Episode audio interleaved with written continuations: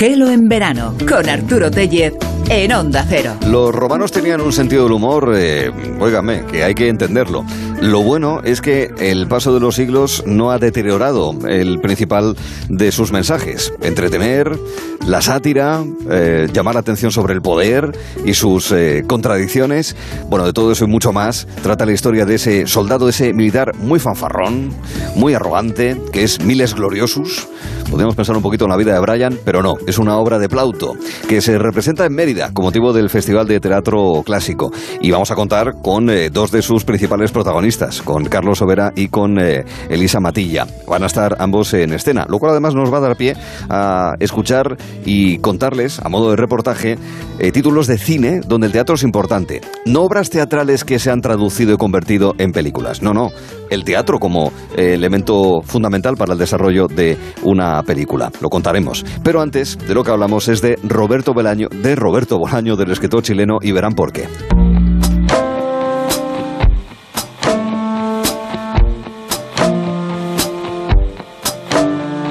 The little thoughts came rushing in whilst I watched for a sign from him when all the while was clear as day that I should go and he should stay. I took his love like it was mine. I squeezed the truth until it lied. It took some time for cracks to show. Should I stay or should he ocasión hemos conocido que artistas, creadores, literatos, eh, músicos, cineastas han tenido vidas muy tranquilas, mm, lo cual es bastante poco habitual, no lo sé, no soy especialista, se le puede preguntar a quien sí lo es. Pero en muchas ocasiones nos encontramos con vidas complicadas, por muchas razones, ¿no? Tortuosas, en ocasiones afectadas por la enfermedad, y eso, sin embargo, no ha impedido Incluso también hay teorías que indican que puede haber azuzado la capacidad creativa. Es el caso del protagonista de La Segunda Vida con Arte que nos trae Noelia Adánez. Noelia, ¿qué tal estás? Buenas tardes. Muy buenas tardes, Arturo. Estoy fenomenal. Me alegro mucho. Pues mm, eh, igual, como mínimo, igual que tú. Y muy especialmente porque vamos a hablar, o nos vas a hablar, sobre un escritor, desgraciadamente ya fallecido, demasiado joven, su Mm. fallecimiento, porque la gran pena es que sí nos dejó obras muy interesantes, pero podría haber producido muchas más, como Mm. es el chileno Roberto Bolaño, Noelia. Eso es, sí, sí, una vida truncada, ¿verdad? Es muchísima pena. Un hombre que muere con 50 años. Figúrate, él nació en Santiago de Chile, como sabes, en el año 53 y murió, como digo, con 50 en Barcelona en el 2003. Eh, fue un escritor y un poeta chileno, eh, autor de más de dos decenas de libros, prolífico, por tanto, a pesar de su corta vida. Y de entre todos los títulos, pues hoy nos toca destacar, ca- claro está, Los Detectives Salvajes, Sí. que ganó el premio Raleigh y el premio Rómulo Gallegos y que marcó un poco un hito ¿no? en la trayectoria, en la carrera de, de Bolaño, vamos, lo catapultó a la fama. Y luego, bueno, pues por mencionar de entrada otra novela, pues una póstuma, 2666, que es una novela imprescindible, imperdible, maravillosa, maravillosa novela. Eh, eh, después de su muerte, él se ha convertido en uno de los escritores más influyentes en lengua española como lo demuestran las numerosas publicaciones consagradas a su obra y las múltiples ediciones en varios idiomas de su trabajo, de sus trabajos, perdona, es casi un escritor de bestsellers, ¿eh? a partir de un determinado momento. Eh, bueno, un escritor extraordinario, prolífico, como digo, eh, con un mundo literario muy propio, ¿eh? un poco con algún tinte borgiano, pero un mundo literario propio y con una vida pues alucinante y excepcional. De niño, grandes dolores de cabeza que hacían que mis padres se preguntaran si no tendría una enfermedad nerviosa y si no sería conveniente que emprendiera lo más pronto posible un largo viaje reparador. De adolescente, insomnio y problemas de índole sexual. De joven, pérdida de dientes que fui dejando como las miguitas de pan de Hansel y Gretel en diferentes países. Mala alimentación, que me provocaba acidez estomacal y luego una gastritis. Abuso de la lectura que me obligó a llevar lentes, callos en los pies producto de largas caminatas sin ton ni son, infinidad de gripes y catarros mal curados. una salud muy complicada, la de Roberto Bolaño, que en cualquier caso no le impidió, como acabamos de describir, eh, producir eh, grandes obras. Cuéntanos de sus vivencias desde su niñez, por ejemplo. Bueno, pues él, como te decía, nació en Santiago de Chile, pero nunca vivió allí. Pasó su primera infancia en Valparaíso y en Viña del Mar, eh, donde, bueno, pues se inició en la escuela y desempeñó sus primeros trabajos, eh, que comenzó a trabajar siendo muy niño, porque él nació en un hogar muy humilde. Su padre es un boxeador y camionero y su madre, bueno, era una maestra de escuela. Eh, hoy he escuchado una entrevista en la que decía una cosa maravillosa. Decía yo, por parte de madre, provengo de una familia de 300 años de desidia constante y rigurosa y por parte de padre procede de una familia de 500 años de analfabetismo constante y riguroso. Eso es lo que carga consigo, ¿no? Mm. Eh, Roberto Bolaños, magnífico, contando estas cosas de su propia vida. Eh, mira, la relación de los padres no debía ser del todo muy buena y su madre, que en algún momento había visitado México más joven, en algún momento propone que toda la familia se traslade hasta, a este país y se van todos. Eh, Roberto tiene una única hermana, se van todos a vivir a Ciudad de México. Eh, él tiene, cuando se trasladan allí, 15 años.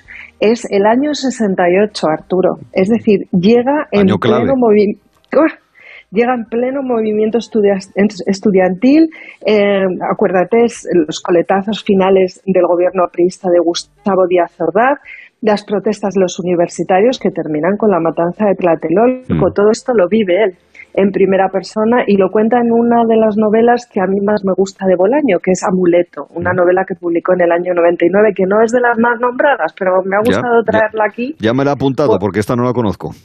Pues eh, es que es una novela muy particular, a mí me gusta mucho, mm. con, con su fina ironía y bueno, todo ese mundo. ¿no? Quiero decir, es una manera tan personal de ver ese acontecimiento político tan potente que de verdad es una pasada.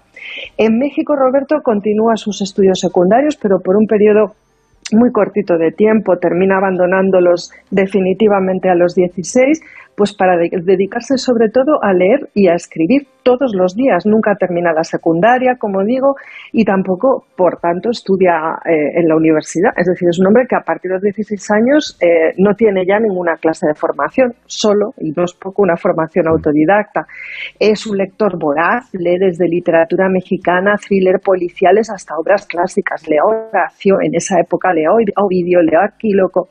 Eh, es un asiduo visitante de la Biblioteca Pública de la capital mexicana y bueno, mientras tanto pues va haciendo trabajillos para ganarse la vida, es periodista, vende lámparas de la Virgen de Guadalupe, eh, va escribiendo britas de teatro y poesías, hay también una entrevista por ahí en la que él dice, bueno, yo en la vida eh, me he desempeñado de, de todo, he hecho de todo tipo de trabajos, solo no he hecho dos, no he sido ni asesino ni prostituto, los demás los he hecho todos. Dice, bueno, Quizá de haber sido asesino no lo contaría por decoro, pero en principio esos dos no los había hecho, ¿no? Bueno, en fin, de todo, ¿no?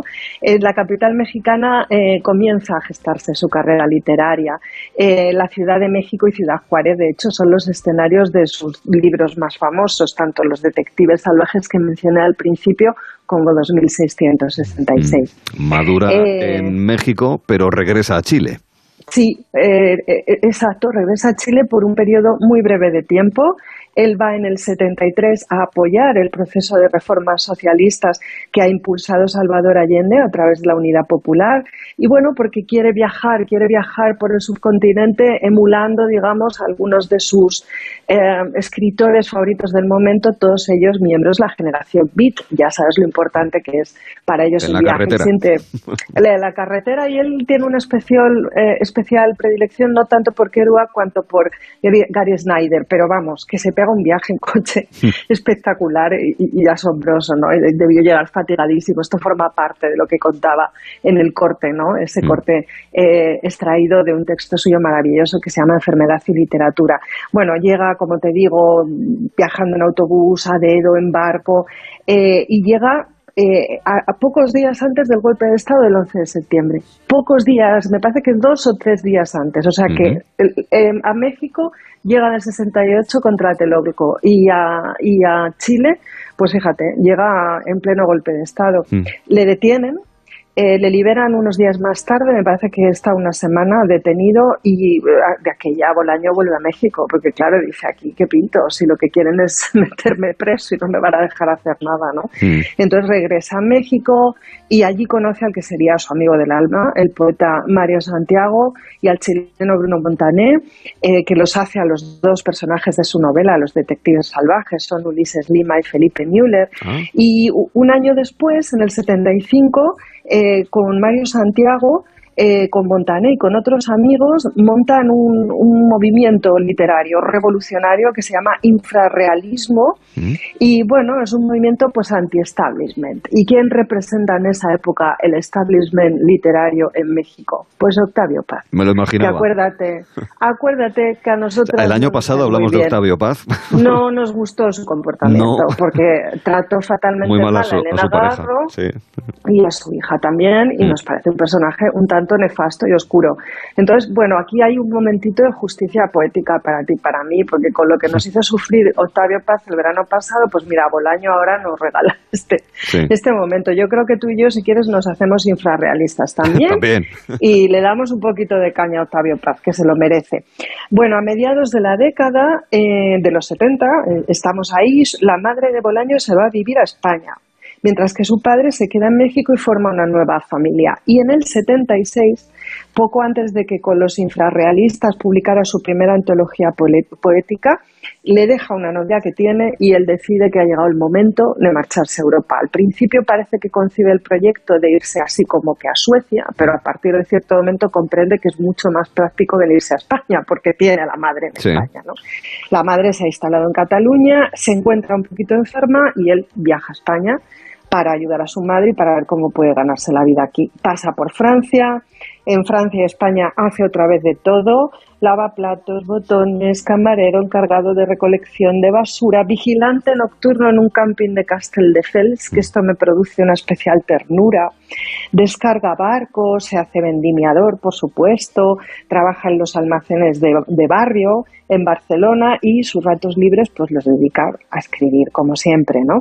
Y en algunas ocasiones en que el dinero escasea, roba libros. Porque, claro, eh, escribir está muy bien, pero hay que poder leer que leer. también, ¿no? de hecho, lo natural es leer, ¿verdad? Lo difícil es escribir.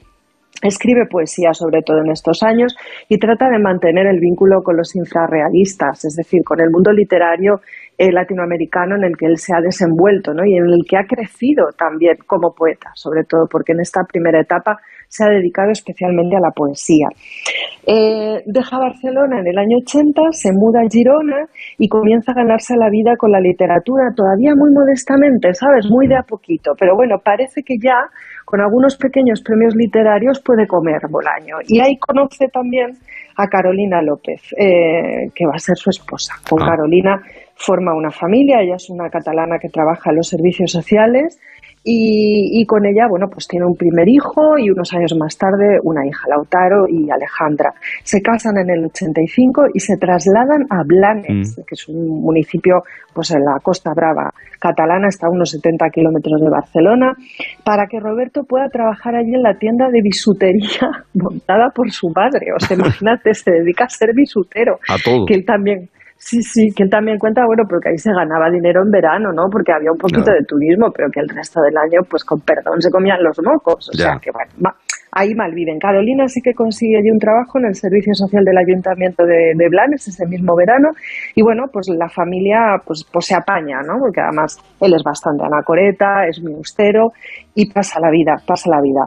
Eh, con el nacimiento del primogénito en el año 90, Bolaño, que hasta entonces casi solo escribe poesía, poesía perdón, decide volcarse en la novela, porque piensa que la novela le puede dejar un retorno económico. Claro. Piensa que escribiendo novela puede ganar un poco de dinero, porque ya sabes que escribiendo poesía nadie gana dinero. Eso, Difícil. no- eso ha sido así toda la vida. Aunque él contaba que él siempre había querido ser poeta, decía como Neruda, es decir, de los que no escriben poesía. A mí lo que me gustaba era vivir como un poeta. Ya, ya. Pero claro, con la y llegada Negra del- también.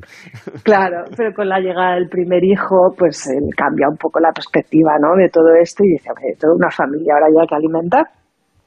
Y al poquito de marcarse, digamos, esa trayectoria, en el año 92 le encuentran una enfermedad, una enfermedad grave del hígado, una enfermedad hepática que él se va a tratar siempre en el Valdebrón. y bueno, pues que la enfermedad es su espada de Damocles, o sea, le va a acompañar desde ese momento y hasta el final, ¿no? Y va a ser siempre motivo para él de mucha preocupación, de mucho estrés. No sé si hay una miejita de hipocondria por ahí, me ha parecido entender que sí. Bueno, motivo de sufrimiento. Acelera su producción. En el año 96 publica La literatura nació en América y Estrella distante, con una crítica excelentísima. El libro de cuentos Llamadas telefónicas, que muchos de nuestros oyentes estoy segura que han leído. Mm. Le llega la el reconocimiento de la crítica y la fama y se consolidan, como te conté al principio, ya en el año 98, cuando le dan todos los premios importantes. Bueno, pese a esta ajetreada vida de entrevistas, a la obtención de premios y a las nuevas aperturas laborales, el escritor continúa manteniendo un estilo de vida austero, austero, austero, sin lujos, sin ostentaciones. Escribe en un despachito que está helado, no tiene ni siquiera una estufa. Eh, bueno, hay como una inclinación, digamos, eh, casi un poquito, es un escritor un poquito lumpen. Fíjate, más que un escritor proletario, que él podía haber sido un hombre, siendo un hombre con conciencia social, ¿no? Y, habi- y habiendo tenido albergado esa, ese ímpetu revolucionario en la juventud, con los años se instala más como en lo lumpen, ¿no? Y ahí también está su mundo creativo Claro. fermentándose. Es curioso, ¿no? Claro. Las decisiones vitales de, Un clima de inspiración, tal vez, ¿no? Mm. Pues sí, debe ser que sí, eh, Arturo. Yo dice, bueno, yo en el fondo soy un poco un inglés chileno. Dice, a mí me gusta la buena vida, pero llevaba una vida, bueno, pues, pues muy austera, Parca. digámoslo así, muy austera, muy parca, sí. Bueno, los libros empiezan a vender mm, estupendamente bien, o sea, es una cosa, eh, en fin, ahí ya entra dinero. Y, bueno, y lo que sí que sucede es que sobreviene, pues como te dije, muy prematuramente a los 50 años, en 2003 su muerte, y lo que queda es una producción tremenda, porque ha escrito a lo bestia, eh, pendiente de edición. Entonces hay muchos póstumos, si quieres te digo, El gaucho insufrible, El tercer Reich, Los sinsabores del verdadero policía, El espíritu de la ciencia ficción, Sepulcros de vaqueros y bueno, ya por última vez lo voy a decir hoy, la grandísima 2666, que es un novelón imperdible y muy necesario. Sin ninguna Se duda. nos fue muy joven Bolaño, ¿verdad? Demasiado. Fíjate, eh, cumpliría cerca de 70 años, estaría en ese, en ese entorno de edad si hubiese sobrevivido Sí. a, a esos daños a su salud. Y, y es una pena, la verdad es que es una pena porque, insisto, eh, dejó mucho, pero podía haber dado mucho más, eh, sin ninguna mucho duda. más, Sí, sí, sí. mucho más. Me siento por él una especial eh, como Ternura, un fíjate, que- diría yo. Mm. Sí, ternura y como cariño, porque además, bueno, como él sí que cuando empezó a tener éxito se prodigó bastante, hay muchas entrevistas que se pueden ver. Sí. Y me encanta su modo quedo de hablar, su acento chileno, pero ya muy suavizado, ¿no? Por el paso por México por España. Me encanta su manera de sostener el cigarrillo y detenerse en las palabras y recrearse en ellas. No le sobra nunca una palabra, ¿no? Hace un uso tan preciso y tan delicioso del lenguaje. Me hubiera encantado conocerle, Al- Arturo. Claro. A, a ti también, Oh, tomar faltaría café, más, ¿verdad? faltaría Tomar más. muchos cafés, muchos cafés con Bolaño y que nos contara sus cosas. Qué maravilla. Sí, sí. Roberto Pero Bolaño. bueno, no va, no va a poder ser, pero no sé, yo qué sé. Nos quedan ¿En sus otra vida? Nos Nos quedan quedan sus publicaciones, que al final eso es lo importante Exacto. para un creador y para un literato como, como era Roberto Bolaño, que es también uno de los referentes de Vidas con Arte junto a Noelia Danez durante este verano. A partir de ahora, para conocer a Bolaño y con esta documentación y con este contexto, a leerlo, que es lo que importa de verdad. Noelia, muchísimas gracias. La semana que viene te queremos aquí. Un beso fuerte. Un beso fuerte, querido. Adiós.